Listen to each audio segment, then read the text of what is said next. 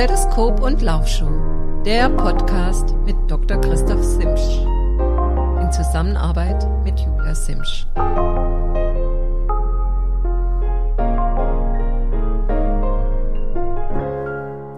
Ja, ich darf euch ganz herzlich begrüßen zum zweiten Ausgabe von Doc Talk, Stethoskop und Laufschuh. Ähm, ich danke vielmals für das tolle Feedback, was ihr uns gegeben habt auf den letzten Podcast mit Jürgen. Ja, zugegeben, es waren natürlich viele Insider-Geschichten, die dort besprochen wurden.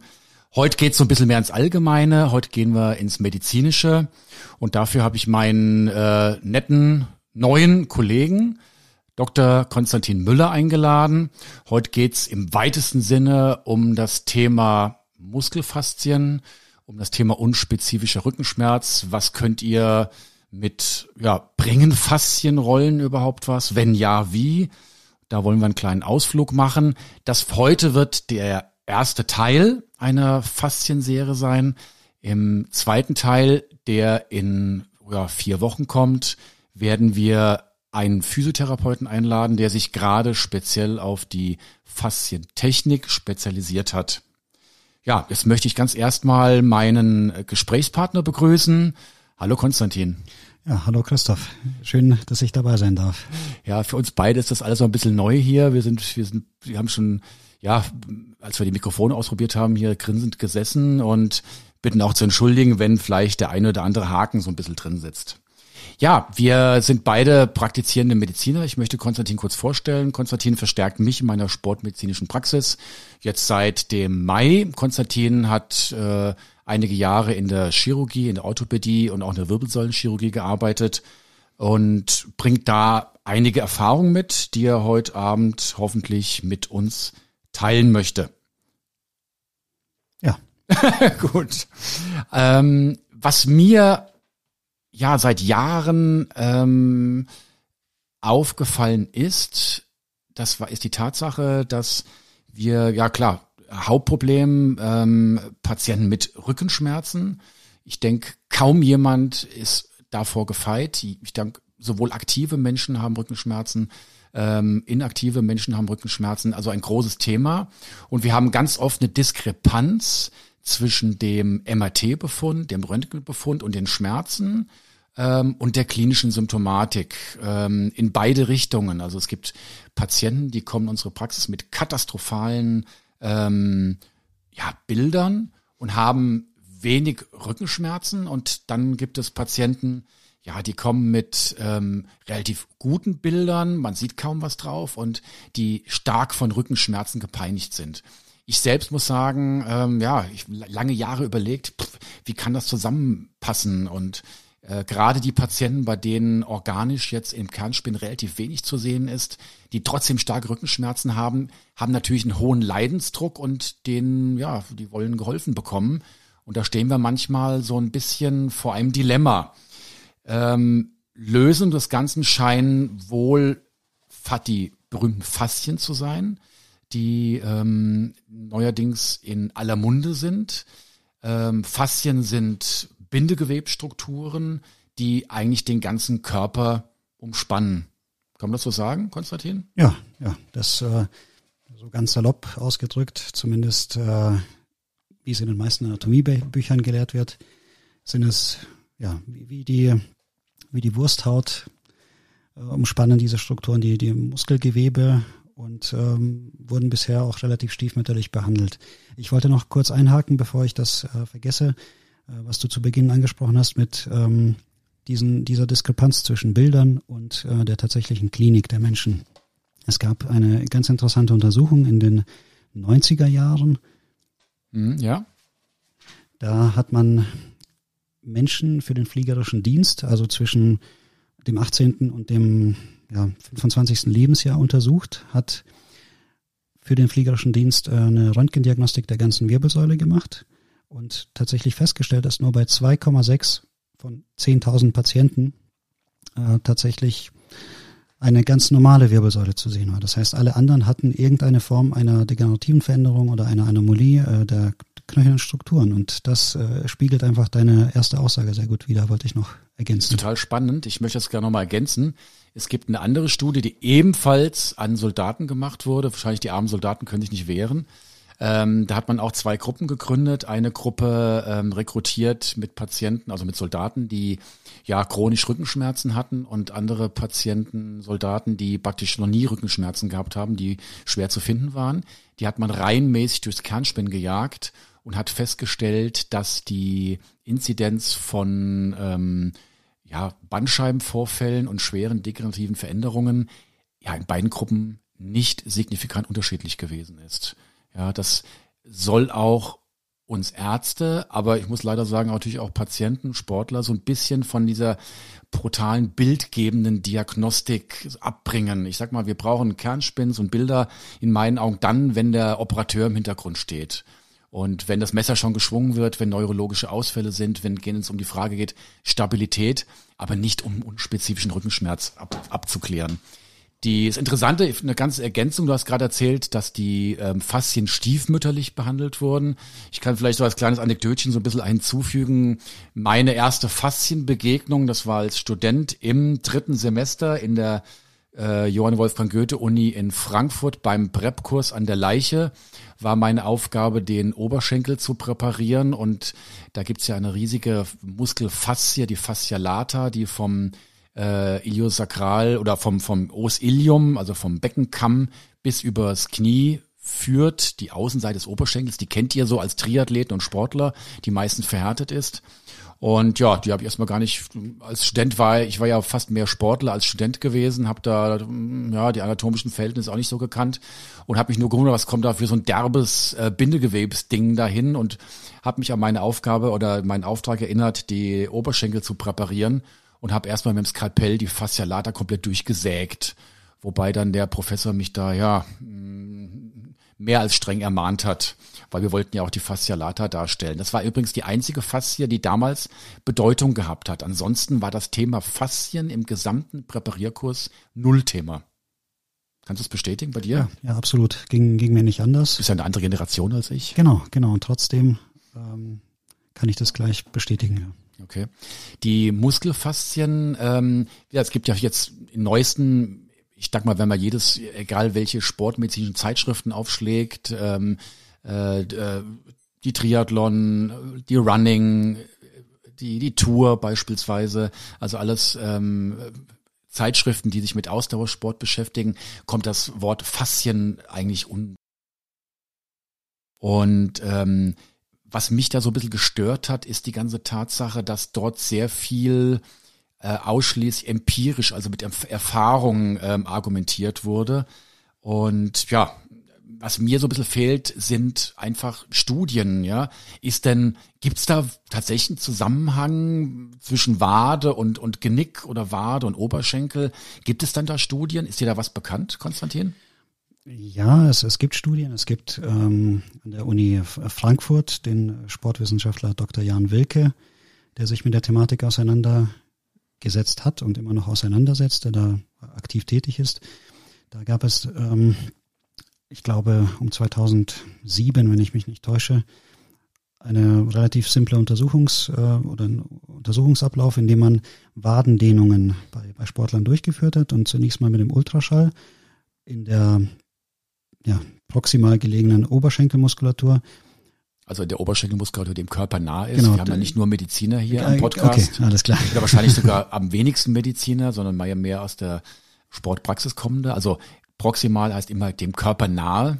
Genau, also im Prinzip die Wade wurde gedehnt der, und der Oberschenkel wurde mit einem Ultraschallkopf untersucht und man hat beim Dehnen der Wade auch eine Bewegungs- oder eine Verschiebung der, des Fasziengewebes im Oberschenkel festgestellt. Und ähm, gleichzeitig haben die ähm, Kollegen untersucht, wie die Beweglichkeit der Nackenmuskulatur und der Nackenfaszien äh, unter dieser Dehnübung, ähm, ja, im Prinzip wie, wie gut die Dehnbarkeit ist. Und da hat man auch festgestellt, dass nach dieser Dehnungsreihe bei den Probanden auch die Beweglichkeit in der Nackenmuskulatur gebessert war. Also im Prinzip gibt es eine Verbindung von von Fuß zum Kopf.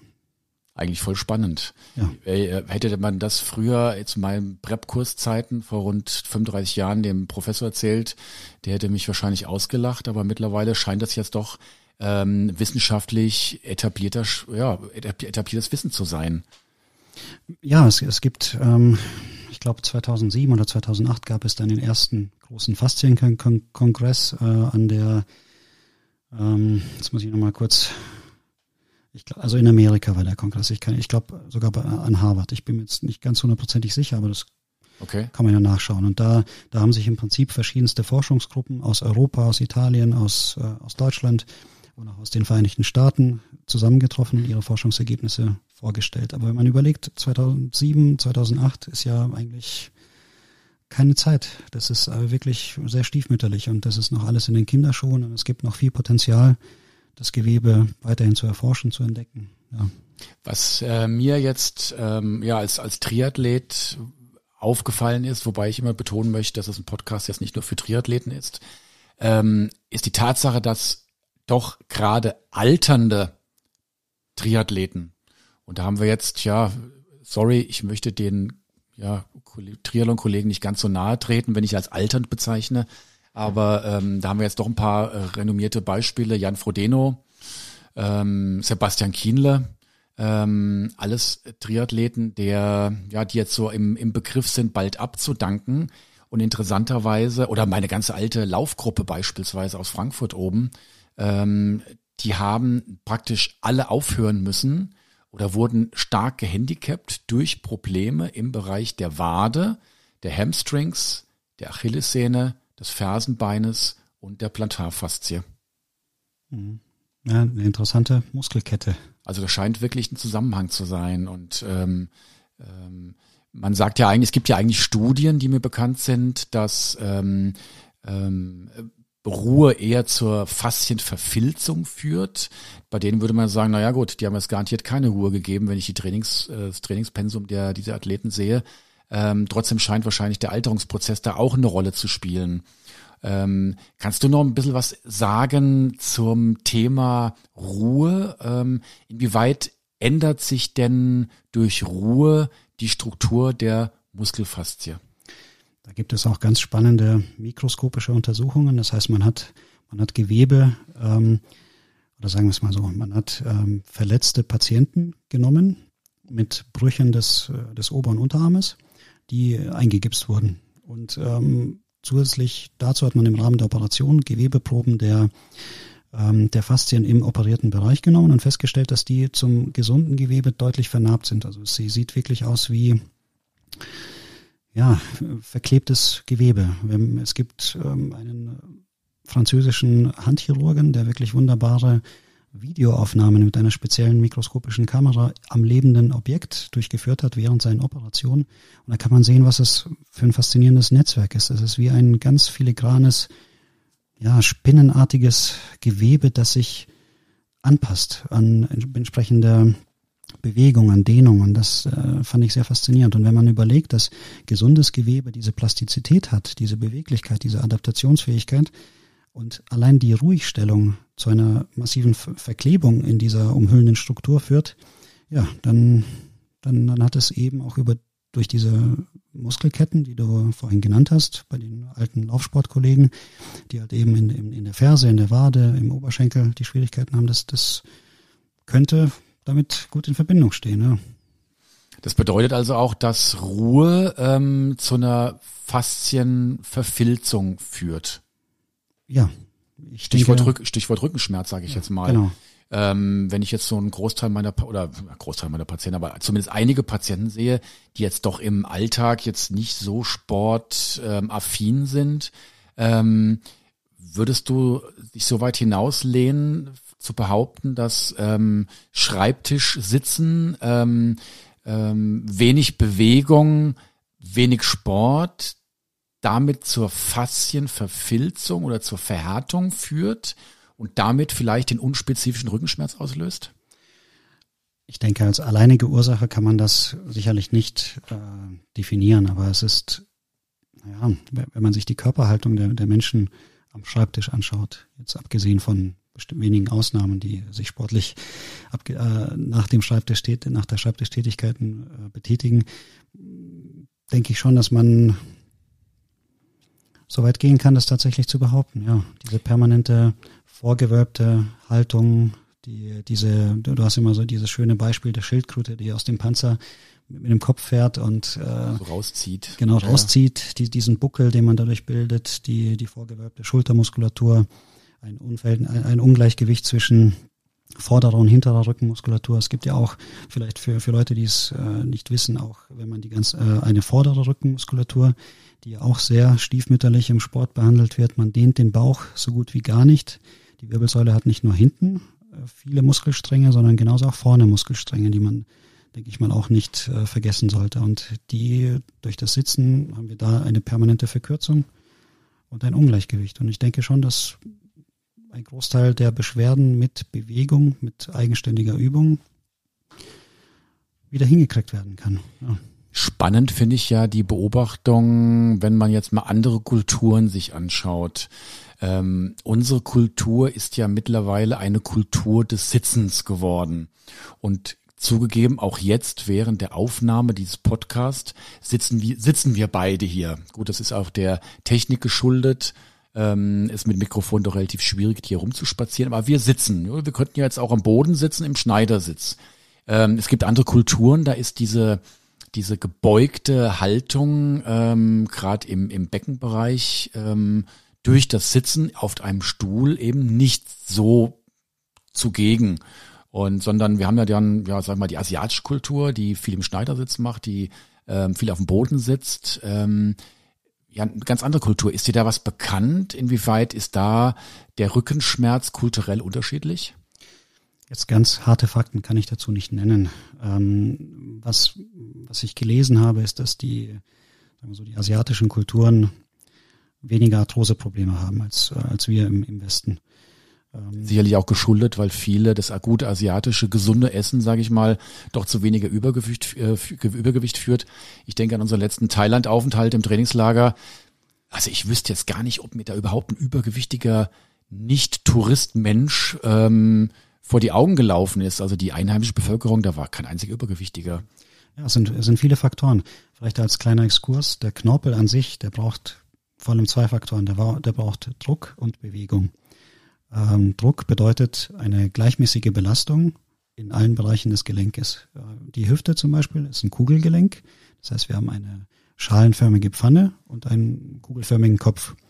Und wenn wir die ganze Zeit wie, äh, wie auf der Schiene äh, die Belastung in bestimmten Arealen haben, dann ist eben die Knorpelversorgung auf Dauer im Ungleichgewicht und es gibt Areale, die eben zu viel belastet sind und Areale, die zu wenig belastet sind. Und das kann, also das, das kann dazu führen, dass, äh, sagen wir so, die Arthrose früher kommt, dass die ausgeprägter ist. Und das, äh, die, die asiatischen Kulturen mit ihrem Schneidersitz, mit, mit ihrem Sitzen auf dem Boden, den Toilettengang auf dem Boden, ähm, der, der Dehnung des Gewebes. Toilettengang auf dem Boden? Ja, also es gibt, wenn man nach Japan geht, ein bisschen ins ländliche, haben die keine Sitztoiletten, sondern Ach so, so, so Stehtoiletten, so, so, halt. Auch wie im, wie im arabischen Raum oftmals, okay. Genau, so Plumpsklos letztendlich, ja.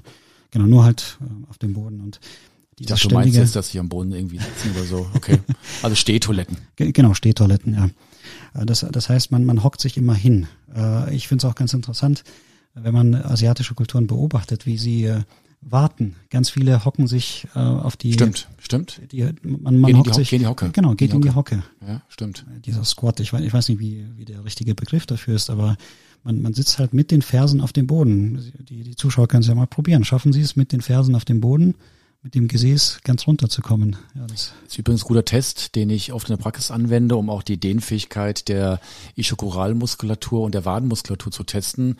Beine parallel nebeneinander stellen und einfach in die Hocke gehen. Und wenn die Wade, sag mal, zu kurz ist, ähm, plumpst derjenige Mensch nach hinten. Der schafft das gar nicht. Der muss dann praktisch die, die Ferse vom Boden abheben. Also das wäre ein guter Selbsttest für alle Hörer vielleicht jetzt direkt im Anschluss, vielleicht sogar während des Hören des Podcasts, das einfach mal auszutesten. Was ich auch noch sehr spannend finde, ist, ähm, ja, die Faszie ist ja eigentlich so, so ein plumpes ähm, Bindegewebe, ähm, eher ein bisschen amorph, sage ich mal, ähm, nicht so schön anzusehen.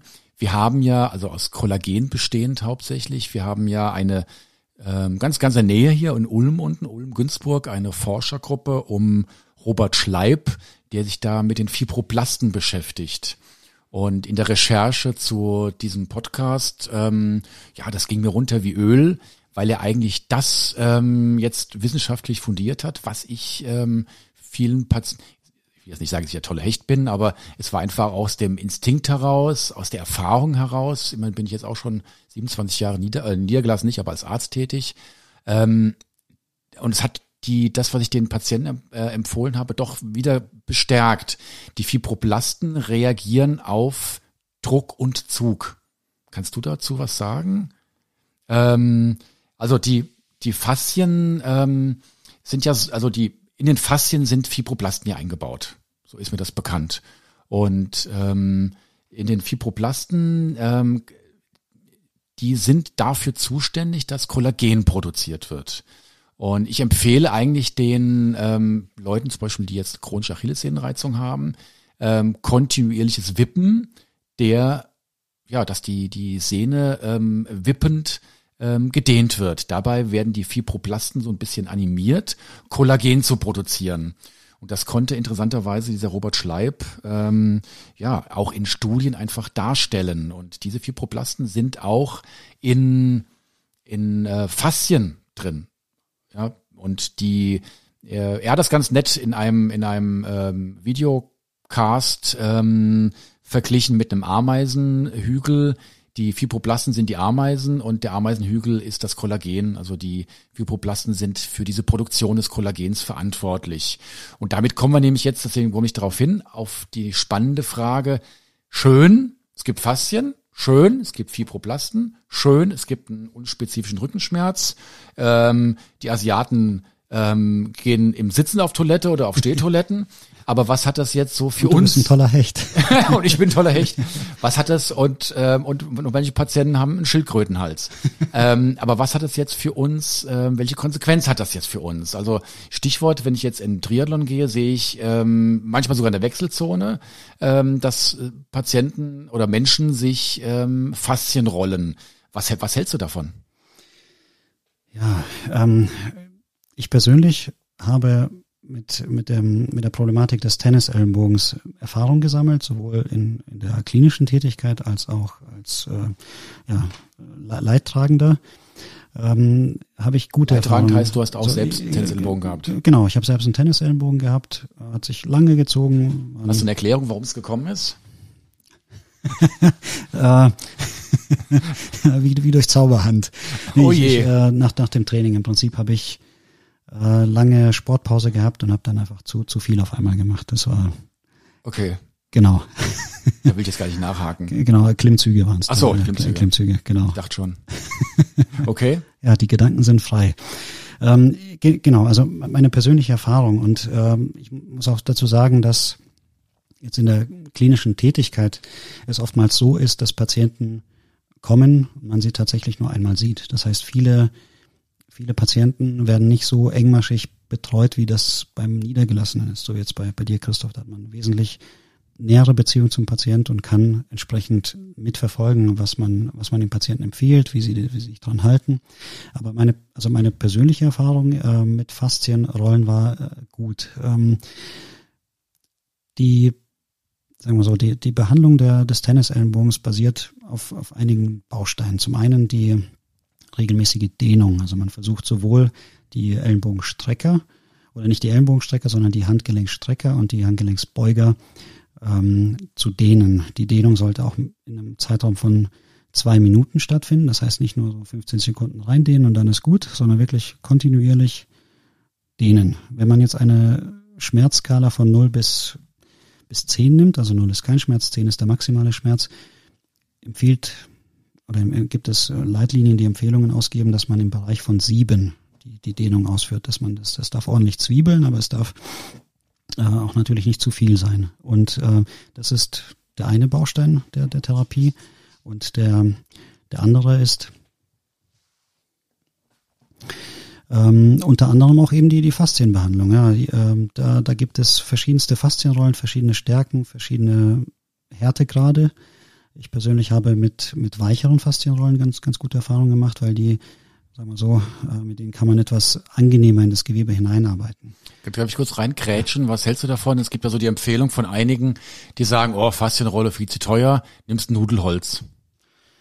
Ja, gut, ist halt ein hart, ganz schöner, ganz schöner Block, ist ganz schön hart. Man kann ein Handtuch drüber wickeln, wenn es nichts. Aber ja, es sind tatsächlich keine keine gigantischen Studien, die dahinter stehen und das absolut ähm, ja wie soll ich sagen, das ist, äh, es kann als unterstützende Maßnahme durchgeführt werden. Ich denke, mit, mit anständiger Dehnübung, mit, ähm, mit, mit Training der Ellenbogen, gelenksumgreifenden Muskulatur kann man auch selber sehr viel machen.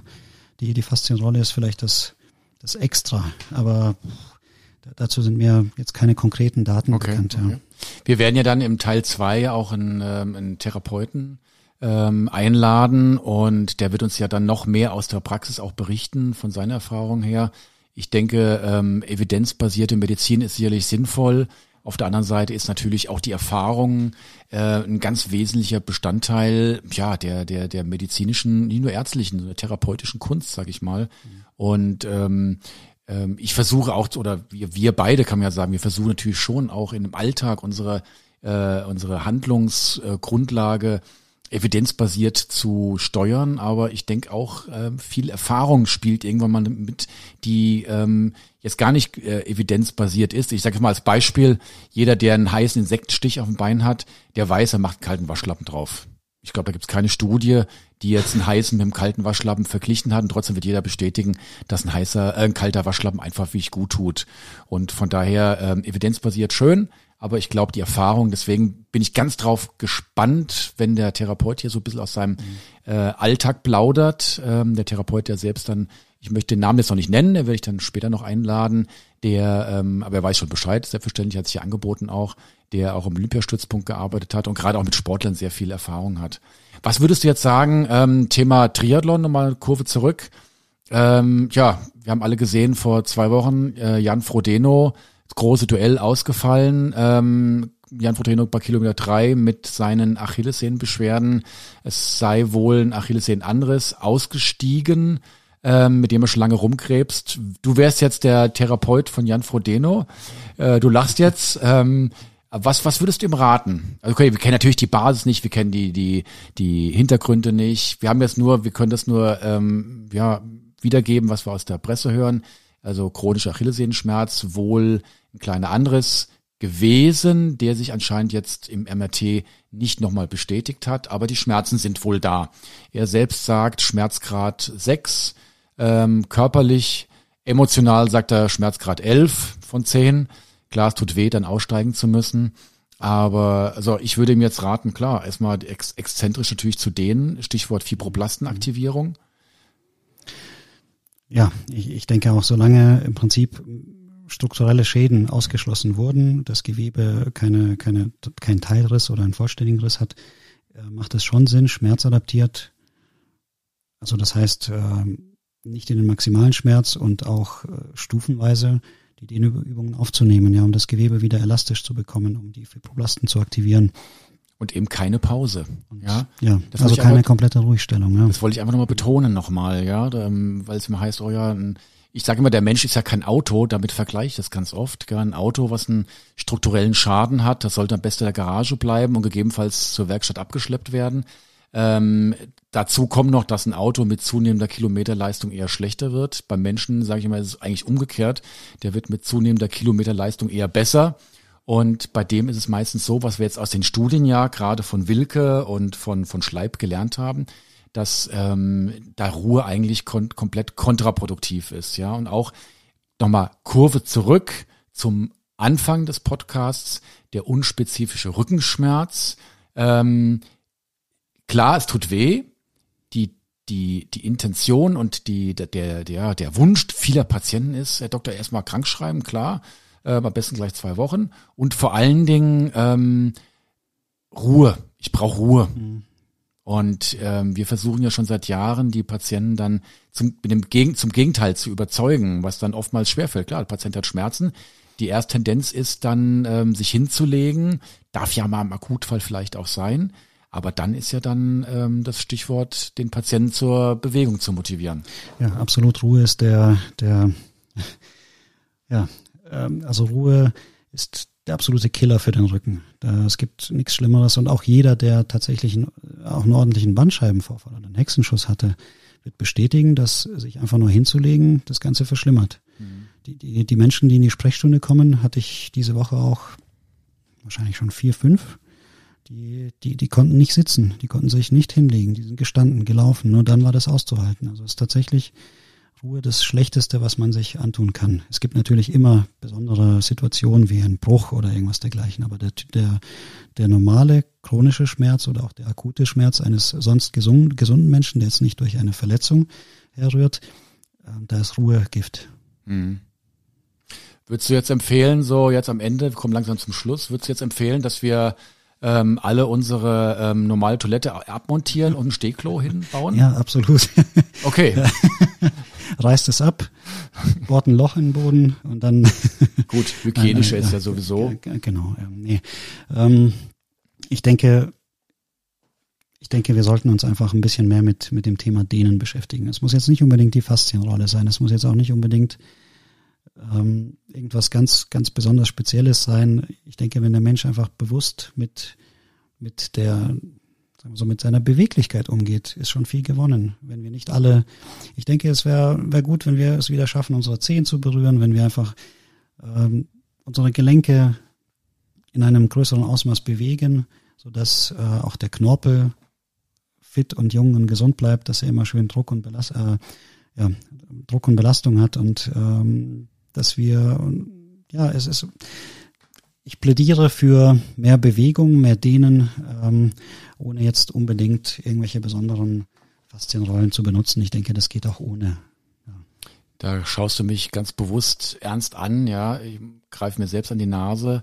Ähm, Dehnen ist das die Stiefmütterchen, sage ich mal, der Stiefmutter des, des Sports, ähm, jetzt gerade mal wir, wir Ausdauersportler haben natürlich die Tendenz, möglichst viele Umfänge zu machen. Ähm, 15 bis 20 Trainingsstunden pro Woche sind da relativ normal und dann noch eine Stunde Dehnen obendrauf. Boah, aber ich merke es selbst, ähm, dass die Bewegungsampli äh, Bewegungsamplitude, also der die Schrittlänge leider jetzt immer mehr abnimmt und ich komme natürlich jetzt schon auch persönlich an die, an die Grenze und sage mir, ja, was bringt es denn überhaupt, Tempoarbeit zu machen?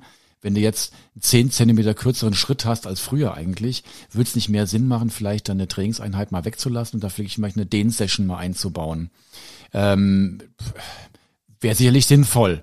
Hast du Erfahrung eigentlich noch so als, als Abschluss, ähm, wie es da in anderen Sportarten aussieht? Ich sag mal Stichwort Ballsportart, Fußball.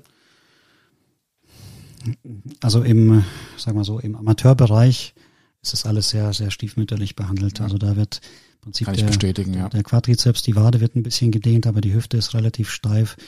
Ähm, das äh, war in meiner eigenen äh, Fußballerlaufbahn hobbymäßig äh, auch nicht anders. Ich habe das wirklich nicht nicht leiden können. Jetzt natürlich bei Sportarten wie, wie Kampfsportlern, da ist es das äh, A und O oder oder im, im Ballett, das das sind ganz ganz andere Grundvoraussetzungen. Das ist Teil des, des Trainings. Aber jetzt bei, bei Ballsportarten wird es tatsächlich einfach sehr stiefmütterlich behandelt. Ja. Okay. Ja, Konstantin, ich danke dir für das, die Zeit ist wieder vorbeigerast, für diesen kurzweiligen Podcast. Ich hoffe, euch hat's gefallen, Konstantin. Also dann, ja. Ja, vielen Dank, dass ich dabei sein durfte. War, war das erste Mal. Sicherlich okay. ein bisschen holprig äh, und verbesserungsfähig. Und ähm, ja, vielen Dank. War, war, hat Spaß gemacht und äh, ich würde mich freuen, wenn es noch mehr gibt. Okay, Danke, Konstantin, fürs Hiersein. Ähm, ich möchte mich ähm, bei euch Zuhörern ganz herzlich bedanken, dass ihr dem Podcast so eifrig folgt. Das nächste Thema wird voraussichtlich das Thema Regeneration sein. Ähm, ich habe da einen Gesprächspartner, der wohl sich jetzt vorbereitet auf das Race, äh, Rennen Race Across America. Ähm, aber bitte da jetzt mit der Thematik nicht äh, festnageln. Auf jeden Fall kommt der nächste Podcast wiederum in zwei Wochen pünktlich heraus. Wenn euch der Podcast gefallen hat, dann gebt uns bitte ein Like, ähm, empfehlt uns weiter. Ihr könnt uns hören auf Apple Podcast, auf Spotify und demnächst auch auf, auf YouTube. Und ja, es freut mich, wenn es euch gefallen hat. Und bis dahin verbleibe ich eigentlich, ähm, ja, bis zum nächsten Mal als euer Christoph.